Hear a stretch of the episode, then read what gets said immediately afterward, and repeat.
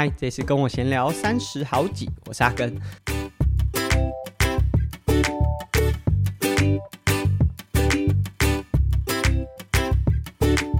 那这一集的节目呢，是我们第三季的第五十八集。那再过两集，就是每十集会做一次的听众 Q&A，因为我们的节目大家回应的比例没有那么高，我当然偶尔会收到一些 IG 的，就是反馈，就是听众刚听完了之后。会给我们一些反馈，但是相较于一些主流节目，几乎每一集都可以做 Q&A，我们的节目可能没有办法，所以我们是每十集一次。那在六十集的时候会做一次 Q&A 的分享。那如果大家对我们的节目有任何的想法或者是呃疑问，都很欢迎借由 Apple Podcast 也好，或者 Spotify，就是 Apple Podcast 主要是针对整个节目给一些回馈。那它的留言处是你把这个节目点进去之后滑到最下面，但最下面会是一个就是类似节目的清单，可是它在上面一点点，所以它位置不是非常好找。就是它在评价功能有一个撰写这个回馈的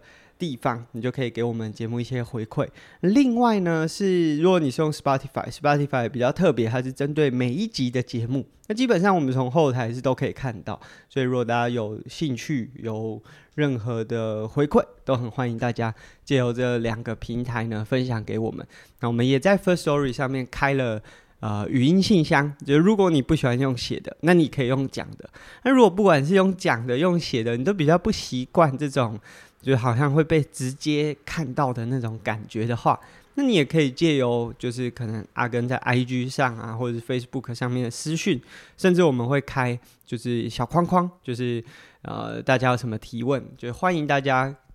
不管是回馈给我们，或者是针对节目的提问，分享相关的资讯。那其实。呃，来到六要来到六十集，我们跟我闲聊是没有做过这个数字的集数啊，因为不管是第一季、第二季，我们集数大概就停留在呃，可能是呃五十一集就会暂告段落，那进入到下一个季度。不过在第三季，我们没有预设说要做多少内容，因为前两季其实都有比较明确的主题性。那到了第三季呢，大家要说这主题比较难产，可能也是。可是其实扣除掉我们去比全运会的那两周，哎，也没有什么暂停过啊。虽然可能不是每一个听众都会觉得说每一集对你很有帮助，或者是知道什么样新的资讯，但希望说就借由这样子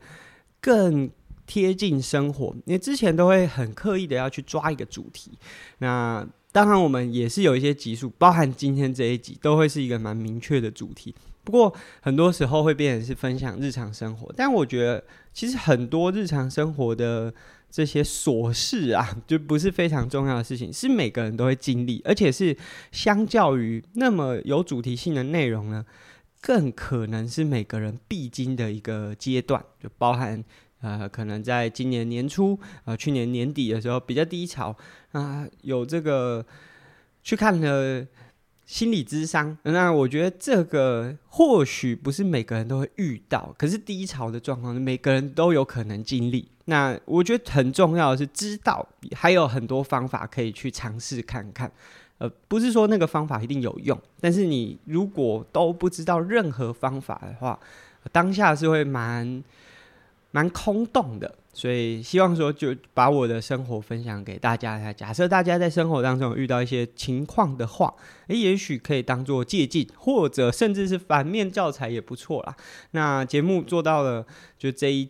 这一集是第五十八集，我们也已经进入到今年的尾声了。那我们今年的订阅赞助呢，到这一次是来到第三次。那我们第三次的回馈小礼物是。车衣，呃，是只要你有在骑车的伙伴，应该会蛮实用的。就是有一每年有一件新的车衣，其实照我们的节奏啊，大概也都是每年会推出一款新的车衣。那这一次的风格，它的整个颜色上或者是色块上面，我们主题是晨光暮色。就是如果大家有在骑车，因为为什么我们坐在车衣上？因为这个形象跟我们日常生活当中。如果你有在做骑乘的训练的话，会很有这个共鸣感。因为如果你很早出门骑车，你可能会看到早上刚升起的太阳，那那个画面是很漂亮的，或者是大家有的时候是下班结束之后，呃，就是你一整天的工作结束之后，平日才有办法，呃，可能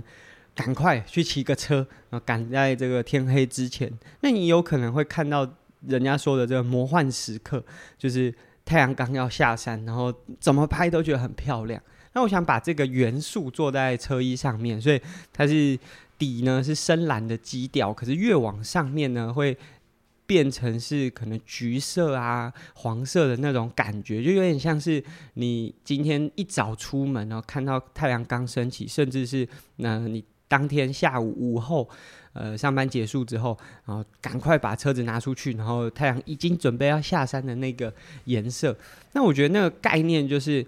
其实我们日常生活中很多的累积啊，都是在一直每天日复一日去重复做一件事情，才有办法达到的。那我觉得以骑车来说，就我们为了累积自己的有氧或者是你的骑乘能力，你是需要每天，不管你是说自律，还是说给自己一个目标有要求，每天可能早上固定在人家都还没有起床的时间点，你就起床先练车，然后呃回来准备上班。感觉一整天都很充实，那或者是说，包含像刚才讲的太阳即将下山，还会感觉说这一整天的呃工作的疲劳，在这一刻好像有一个舒缓，所以我把这个元素呢做在车衣上面。那其实听到节目的时候，只要是我们订阅赞助的伙伴，应该都收到了，因为我们是在周三的时候就把所有的车衣就寄出。那如果你没有参与订阅赞助的话，我们也会把它上架在阿根的，就是 Ken Sport 的卖场。那不太确定，因为其实就是收到车衣之后，其实也蛮忙的。那过去就在还没有小朋友的时候，我可能就是呃，我跟我太太出门，然后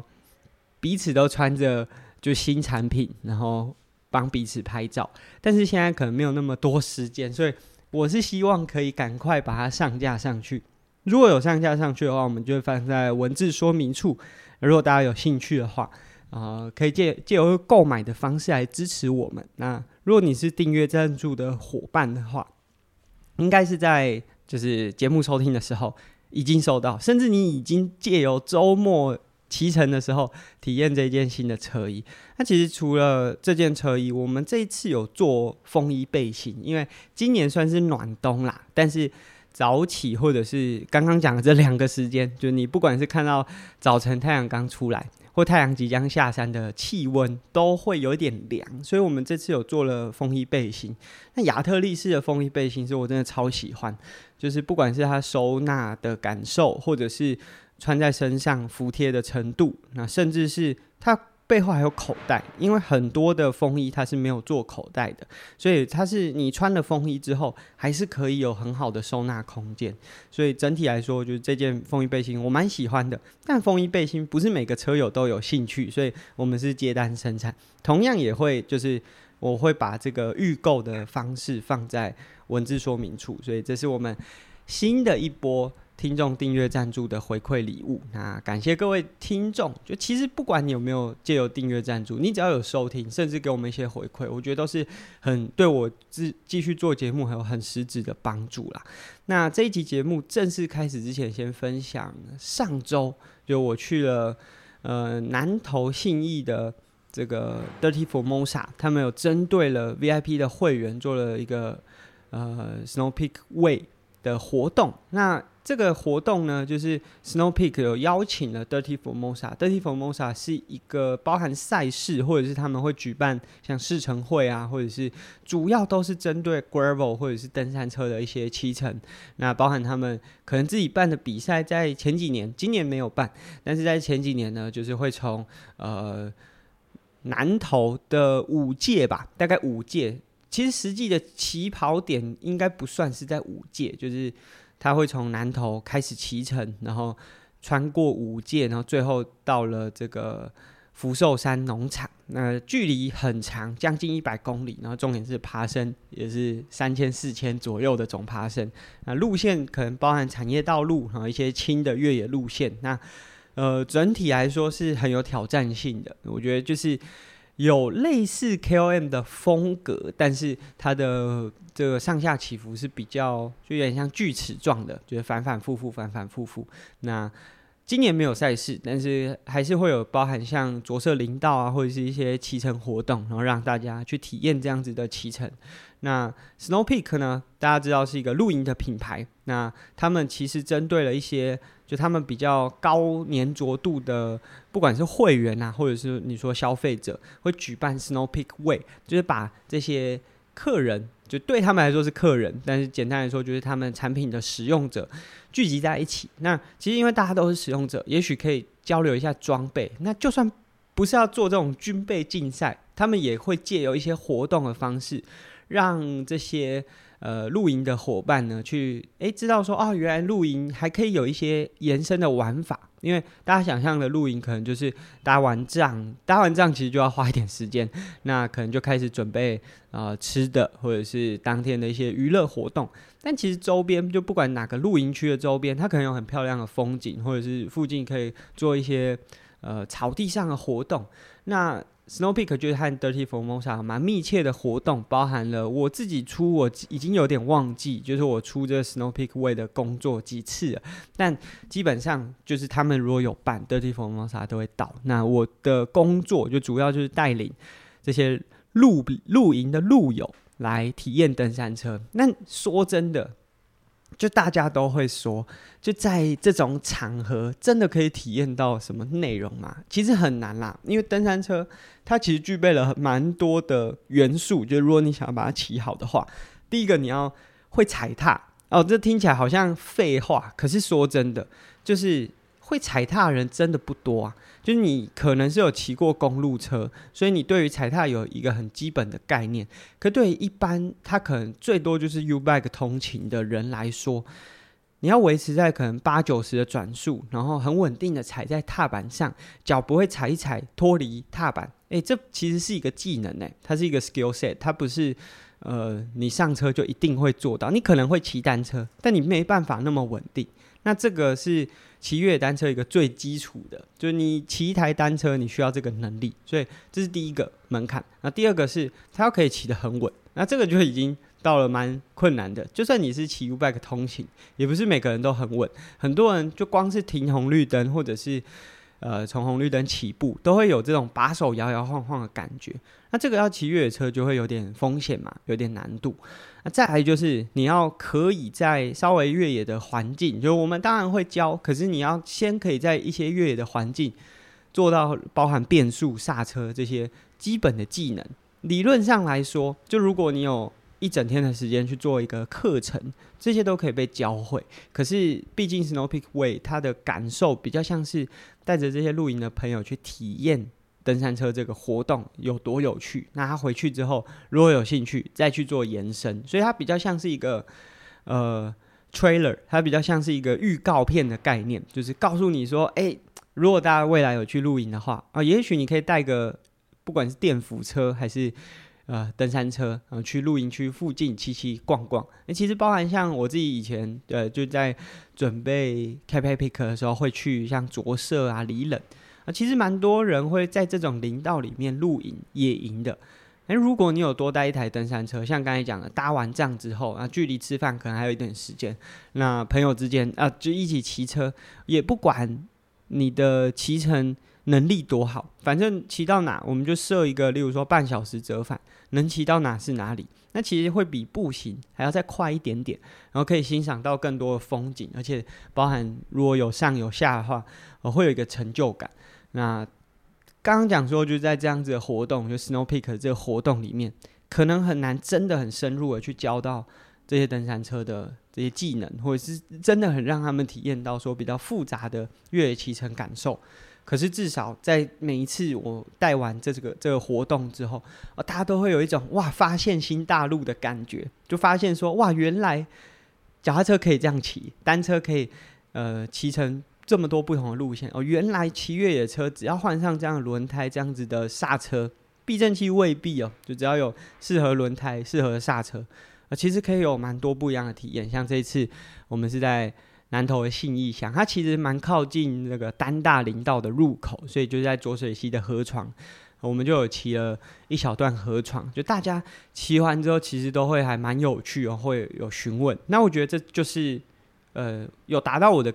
功能了，就是达到他回去之后，他可能会有兴趣去问看看。那至于会不会继续深入或投真的投入进去，那我觉得这可能不是我能够控制，但是它是一个开枝散叶的开始。那我觉得这一次当然跟每一场一样，就是我们这个体验啊，因为相较来说就是比较需要体能，那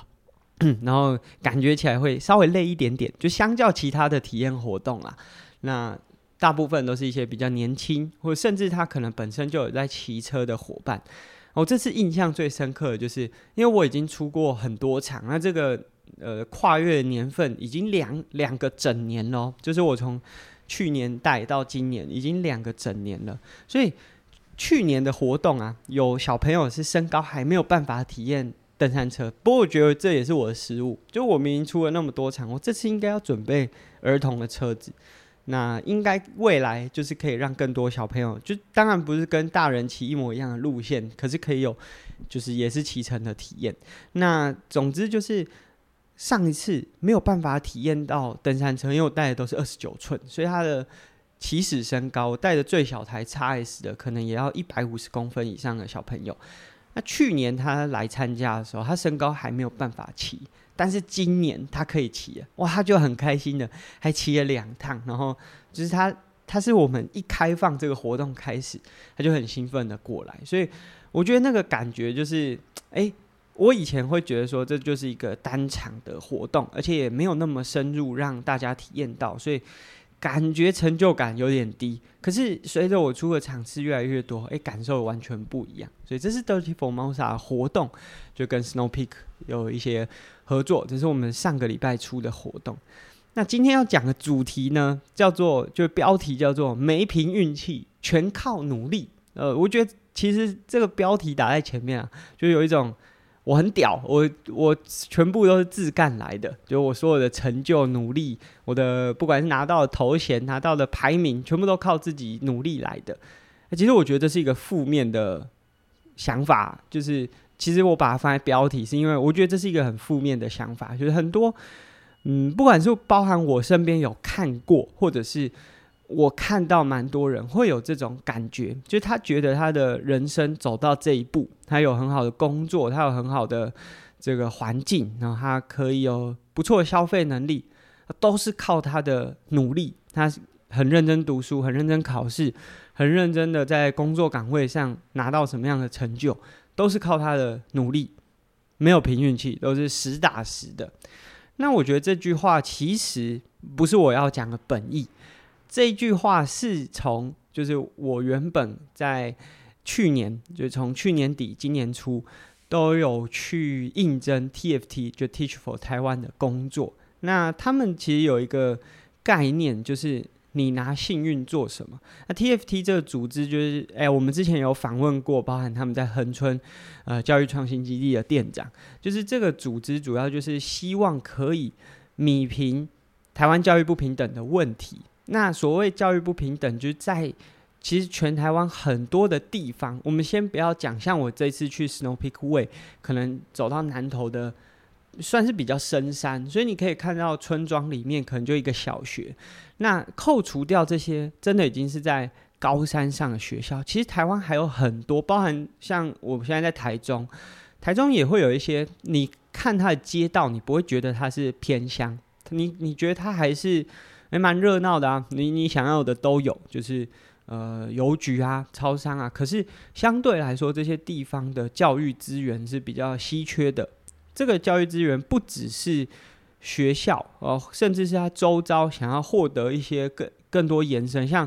我想台北或者是主要城市的学生，一定都有过下课去补习。我自己是没有，但是我同学都有，就下课要去补习的那个。生活，包含像我们现在在新大附中附近，哇，补习班也是蛮多的，就是小朋友课后都会被送去。可是，在很多地方，他们甚至是，就算他知道他自己有这个需求，他想要补习，附近也没有这样子的空间环境啊。假设他想要补习，他甚至要搭车一个小时、一个半小时才可以到他想要补习的地方。那这个就是城乡差距或者是教育不平等的开端呐、就是因为这样资源的取得成本是不一样的。有些人出生的地方就很方便，就即便他的家庭经济状况未必是满分，可是因为他住在一个相对便利的城市，可是有些人他可能在整个人生的过程当中，他光是出生的地点就没有办法这么容易的去取得这些资源，所以 TFT 讲的这个，你拿幸运做什么？其实是希望可以让大家去反思自己在成长过程当中都是很幸运的。说真的，你要能够接触到包含 Podcast，你要可以接触到很多的呃这些新媒体，那你在生活当中很多的资源，其实。某种程度是因为很幸运啊，就我们相对在的环境是呃很文明的，所以说文明有点怪啊，就相对来说就是这些资讯取得的成本是很低的，所以我们会觉得说这个好像很习以为常，可是其实对很多群体或很多地方的人来说，这个是很难取得的，所以光是这一点哦。就你先不要讲说出生的家庭经济条件是怎么样，你光是这个面向上，就在生活当中赢过很多人了。就不知道大家有没有看过一个影片，呃，一个大学教授，他把所有人叫到这个跑道上，还是？呃，美式足球场，那他就说，呃，家里是可能双双薪的，或者是不是单亲的，就往前走一步，他就把设了很多条件，最后大家会发现说，哇，这个每一个条件都让一些人站到更前面，就是距离这个目标的终点更前面。当然，就是我们理想上是希望，即便你是站在后面的人，也要全力以赴的向前追，这个概念是大家都可以理解的。可是，如果所有站在前面的人都没有意识到自己站在前面是很幸运的话，其实那个环境会变得蛮恐怖的。那我们这一集的这标题叫做“没凭运气，全靠努力”，而是刚好在这一次 Snow Peak Way 的时候，就我们当然除了带大家做体验，有的时候还是会有一些闲暇时间会聊天。那大家知道 Snow Peak 是做这个户外相关露营的产品，所以。大家就聊天嘛，跟我们单车其实很类似。大家在疫情结束之后，业绩都大幅度的下滑。那当然有很多原因，主要原因就是其实这个不是下滑，是回归到一个相对比较正常的情况。因为在疫情期间呢、有蛮多人因为没有办法出国，所以把钱留在台湾。那留在台湾总是需要找到一个娱乐的方式，所以呢，很多人就选择像单车或者是露营这种。相对低风险，而且比较不受政府不管是三级警戒或者是要戴口罩这个相关禁令的影响。就你去到户外，到疫情的相相对中后期，就大家比较能够理解，所以大家会呃选择走到山林里面，或者是比较没有这么多人口密度的地方，选择这样子的休闲活动。可是当疫情已经受到控制，或大家已经相对理解它之后，哦，包含出国的恢复，大家开始选择回到过去的那种休闲娱乐的选项，就包含我身边很多朋友会出国，或者是他 他们会把钱用在他们过去的那些运动习惯上面。所以呢，其实并不是说疫情之后业绩衰退，是当然跟疫情年相对之下是衰退的，可是呢，跟这个呃正常的时候其实是比较接近的。那我们在跟 Snow Peak 的时候，就聊到这些，就是包含疫情之后啊，哇，很多原本有在露营的人，他们开始抛售装备，那或者是说，本来很多这个业绩都因因为这个疫情趋缓之后，就是有了很多的重组和改变。那刚有说跟单车很像，单车也是相相对的。这个情境啊，就是在疫情的期间，大家投入了很多的钱在单车的装备上面，甚至这个已经是一个全球化的趋势，很多的车子都卖到缺货。如果大家有印象，其实哇，这样子去回想，明明只是可能一年前、一年半前，可感觉好久，那个那个时空背景感觉是好久以前。所以在跟他们聊的时候，我就突然想到。就我们今天标题这句这句话，没凭运气，全靠努力。我觉得跟 Snow Peak 没有关系，只是刚好聊天的时候，哎，刚好聊到这个情境。那这个我觉得想要分享的就是在单车产业上面，呃，因为我在疫情期间是有在单车产业工作，就真的进到业界，不是它的周边，就像我现在可能还有跟单车产业有一些互动，呃，可能接接他们活动啊，或者是开开箱，可是感觉是一个很周边的呃工作。但在疫情期间，我是真的进到了产业里面工作，那我觉得当时啊，在那个情境之下。疫情的期间，业绩突然超级好。就刚刚我们有说，今年的这个这些娱乐性的产品的业绩下滑，其实不是下滑，是回归正常。但是如果你跟两年前比，会突然觉得说，哇，那个时候随便业绩做达标都是两百趴，那今年感觉好像完全就是跌落谷底。可是呢，在当时每一个，就是我看到很多身边，不能说每一个啦，就是我身边有很多，包含当时工作的时候，有很多人会觉得说，哇，这个是他们努力得来，就是他的行销很厉害，或者是他做了很多事情，让车子卖得很好。当时的单车产业，人人都觉得。他们说啊，不，再次提醒，就不是人人没有，我自己觉得没有人人，但是等一下会和大家讲说，大概是什么样的人会这样觉得，或者是他也不一定是真的觉得，但是他必须要这样讲。就当时我身边有很多，就包含在上面看到的人，或者是身边的人工作的伙伴，他们会觉得说这个。单车产业热潮卖得这么好，然后卖到缺货，然后订单一直进来，一直进来，供不应求的状况，是因为自己很努力，这个业界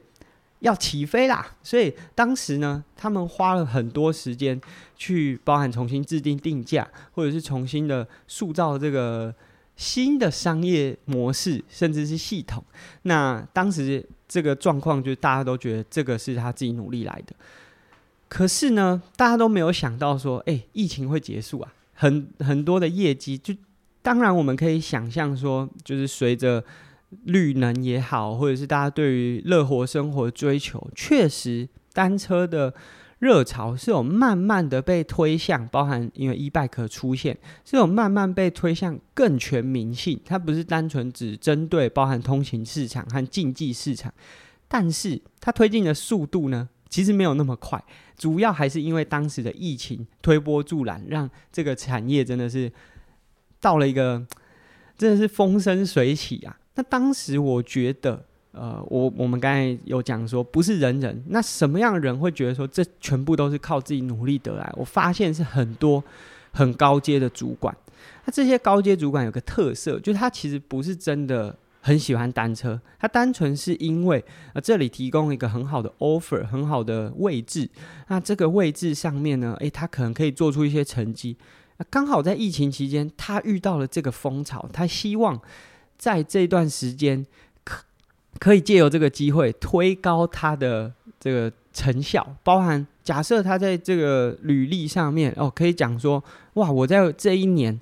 突然把这个业绩、公司的营业额增加了百分之八十、百分之百、百分之两百，哇！这在他履历上超级好看啊！因为也许过了十年之后，大家会忘记说，哦，原来二零二零、二零二一年是因为疫情的关系，所以才让单车产业有这么蓬勃发展。大家只会注意到说，哎，他履历上有一段是他真的把这个公司的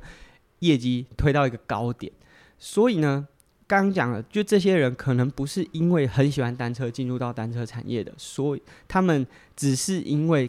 当时这里提供了他一个很好的职缺，很好的一个机会展现他的身手，所以呢，他们在那个时候的选择就是做了更多很 aggressive 的决定，包含了可能大家都有听过，包含很多财经杂志扩产，或者是他们选择去增加他们。这个接单所能够容忍的程度，扩厂其实也是一个手段嘛。就假设我现在订单很多，那我就扩扩大厂区，买更多的机械，然后去生产对应订单的这些产品。可是呢，当疫情就我们刚才讲，疫情是推波助澜，不是真的让这些人留住了。就是也许疫情结束了，现在这十分之一的人持续留在自行车运动，那剩下九成的人都不见了，那这些订单怎么办？所以造成现在很多单车产业的状况，就是订单流失了，但是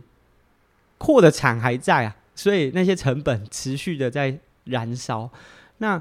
对于那些高阶主管，就是。刚刚讲了，他不是因为很喜欢单车，不是因为对这个产业很有兴趣，他单纯只是希望在他的履历上增添一笔这个辉煌的战绩。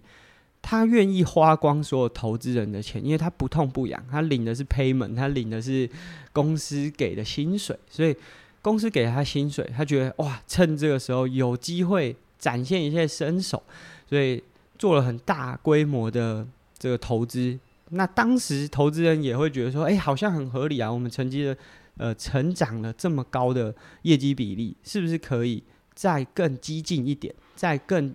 搭上这一 这一波？可是没有人提醒他们，就这波会会结束啊，疫情不会永远都在。所以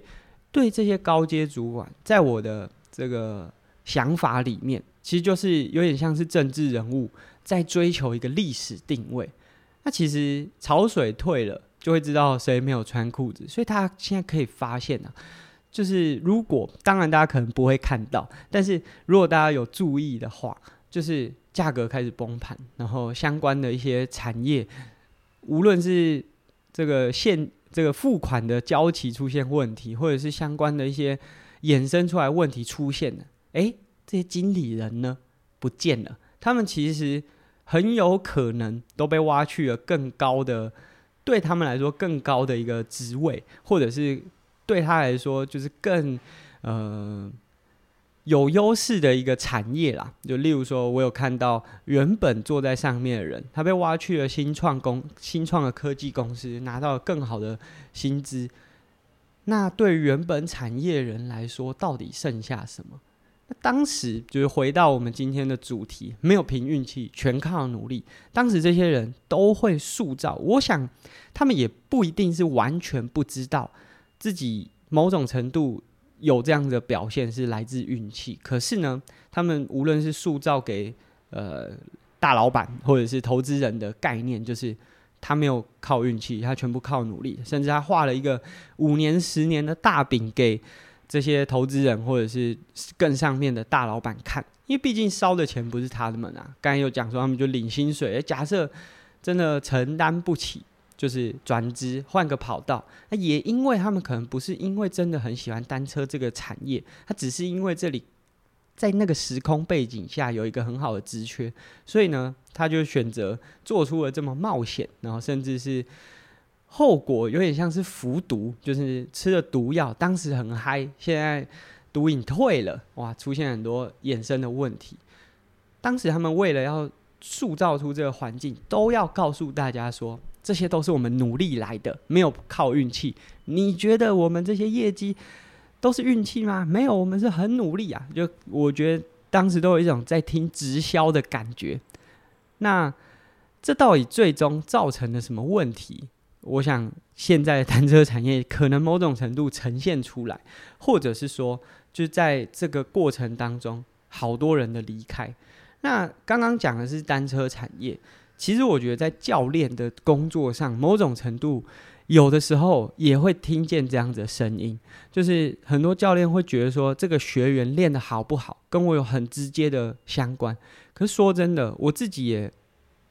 有。买过教练课程，就是我有接受过其他教练给我的课程，我自己也成为过别人的教练，包含现在也是别人的教练。我自己都会觉得说，就一个选手的好坏跟教练哪有什么关系？教练当然提供了一个很好的指引，就是我提供给你一个指路明灯啦，就接下来你的训练该往该往哪边走，该要往哪个方向去，呃，不管是注意或者是突破，那。但是整体来说，就是这条只是指出了那个路，它就是有有点像导航。但是要不要开，都要不要往那边开，都是选手去做决定的。所以教练当然有必要提供一个很好的路径，但是呢，所有的成就其实都是选手，所以其实大家可能就包含像我们上一集有提到，呃，我的协助的选手，我都会用协助，就不会用指导。我协助的选手，包含点右、停云或者是宜修。当然，现在我没有协，没有提供他很多训练上面的指导，他们都已经在各自的校队有很多的训练资源了。但是，我也曾经有给过他们线上课表。但即便是在那个时期，我也不会说就是我做了什么样的努力，因为所有的努力，我们当然会针对他的训练，包含一直到现在。就假设他们有遇到一些问题，或者是赛事。有不同的风格，我们会给一些提醒。可我觉得那都仅止于，就是给选手更多就在思考这场比赛赛局的时候的一些参考要素，就是包含我觉得有点像是大家如果有在看大联盟，会有情搜嘛，他们会有一个 iPad，然后给选手看说这个投手投出来的球可能主要分布在哪边，他是哪个球好，哪个球比较坏，他的几好几坏之后使用哪颗球的比例比较高。我觉得这是情搜团队，有点像是教练。我给你更多的资讯，去了解到说你接下来训练的时候应该往哪边走。当然会更实质的，就是直接跟你讲说你接下来一周该做什么训练。可我觉得那都仅止于建议，因为该做什么或者是能不能做到，最终还是在选手身上。所以很多教练会觉得说，我选手拿到很好的成绩，跟我有绝对的关系。我觉得那都。有点言过其实啊，就是其实教练的教练的重要性或许蛮高的，但是如果一个选手本身有很好的值，本身对自我要求很高，那才是造就他成绩最重要的一个元素。那很多时候当然就会有这种呃磁场对不对，或者是教练跟选手之间的互动好不好的一些相关性。可是如果要说一个选手，的成绩来自教练的话，我觉得那都有点太夸张，所以很多人会觉得说，一个教练都全凭他自己的努力，然后让选手拿到很好的成绩。可他没有想到，只是他刚刚好运气很好，找到一个很对的选手。我也必须说，就包含像我去参与 Xterra，或者是我做了很多冒险，出了小铁人的绘本。很多时候并不是我真的很努力，我只是运气很好在很对的时间点投入到对的领域。当然，这些这些选择有没有一些就自己判断努力的成分，或许有，但是我觉得赌的成分更高吧。谁会知道就在当时这个会变成是后来可以获得资源的一个管道？就对我来说，大部分的时候都是因为运气。我们当然在生活当中会很努力，可是。更多的时候，是因为我们很、很、很幸运的选择那个管道。那其实最近我去了蛮多国小、国中，其实相对是年龄很、很小的哦。就是这些小朋友的年龄，可能未必会认知到这件事情。但是我在讲座的尾声都会和大家讲，就是你要拿幸运做什么。我觉得，当你永远都认为说我的成就。没有凭运气，全靠努力的话，就跟我们刚才讲单车产业也好，或者甚至其实包含户外产业、户外运动的这些产业，都有这样的人。如果你都是站着这样的立场，即便你不是就是想要在这个位置只是堆高自己的历史定位，然后你不是打带跑就要跑，就是拿到好的成绩就要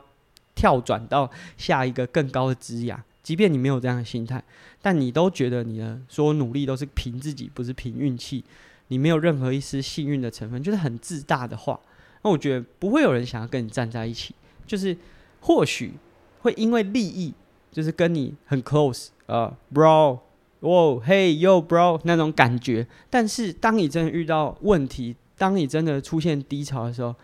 ，no one fucking care，真的没有人想要管你。我自己身边其实看得到一些这样子的情况。那我自己当然。不是每个人都喜欢我，我很能够理解。但是因为我可能没有把自己的所有成就都归咎在自己的努力上，所以当我真的出现一些比较低潮的时候，诶，其实虽然我没有那种就是好像永远都站在你旁边，然后帮你鼓掌的人，可当我每一次遇到相对比较低落，或或者是遇到一些比较困境的时候，总是会有朋友是。他默默的会 support 我的那种感觉，所以在每一个学生讲座的尾巴，我都会放进这个概念。我的期待并不是说，就一个十二岁、十岁或者十五岁的学生，他们听完之后会觉得说啊，我要我要 appreciate 我的家人，我要很感恩的去面对生活当中的每一件事情。但是如果他们可以稍微，就是我觉得这有点像是在你的生活当中先放一个这样子的滤镜，就是当你。开始有点头大起来，就是我们讲的大头症，头大起来的时候，这个滤镜去看自己，不是去看别人，就是去看自己。我是不是有点太过度膨胀自己的努力了？其实我的成就很多是靠运气。我觉得如果时常去检视的话，就是生活会多一点感恩，生活也会有更多人愿意跟你站在一起。那我觉得。这都是我们很幸运的地方。说真的，就我们很多时候会认为说，所谓的幸运是我是富二代，我家很有钱，或者我妈是校长。可是这或许是某个程度，可是能够生活在光是生活在台湾，光是在投胎上，我觉得都已经是某种程度的幸运了。幸运当然会有高低之分，就是有些人的幸运是出来，他就完全不用担心他的生活，不用担心他的经济来源。可是，其实，在很多程度上，我们永远是比较幸运的。嗯，必须要相信这一点，然后不要永远都觉得自己的成就都是靠努力来的。那这是我们今天的节目，就借由去了 Snow Peak，哎，跟了类似行业形态，他们也遇到相同的情况啊，去反反思，就过去我自己在单车产业看到的那些人，那些人跑了，他们拿到很好的成就，可我想有一天他跌下来的时候。没有人会站在他身边、啊，大家会觉得说哇，总算等到你下来了，后面人马上要爬上去，所以我觉得能够去意识到自己幸运是一件蛮重要，而且我觉得是蛮幸福的。就是如果你是永远很自大的话，我都会觉得说，也许晚上你离开那个工作环境，你拿下来那个头衔之后，你坐在沙发上，在想说，我有很好的收入，我过得很爽，但是。没有人跟你站在一起，那种感觉，我觉得应该蛮失落。我是没有体验过，但是我觉得应该蛮失落。希望大家都可以意识到自己是生活当中、人生当中已经是很幸运的一群人。然后，我们这些运气很好的人呢，可以站在一起，不一定说你很幸运，一定要伸出援手去支持其他人。但是至少你有意识到这件事情的话，不会让你自己过度膨胀，变成一个大头症的混蛋。那这是我们今天的节目。如果喜欢我们的节目的话，可以在 Apple Podcast 或 Spotify 上面给我们一些回应。那同时呢，在进入到最后两集的时间，开始在募集一些听众 Q&A 或是回馈。而包含我觉得今天的节目，也许你有不同的想法，呃，也可以回馈给我们。那我们节目就到这边，下集见喽，拜拜。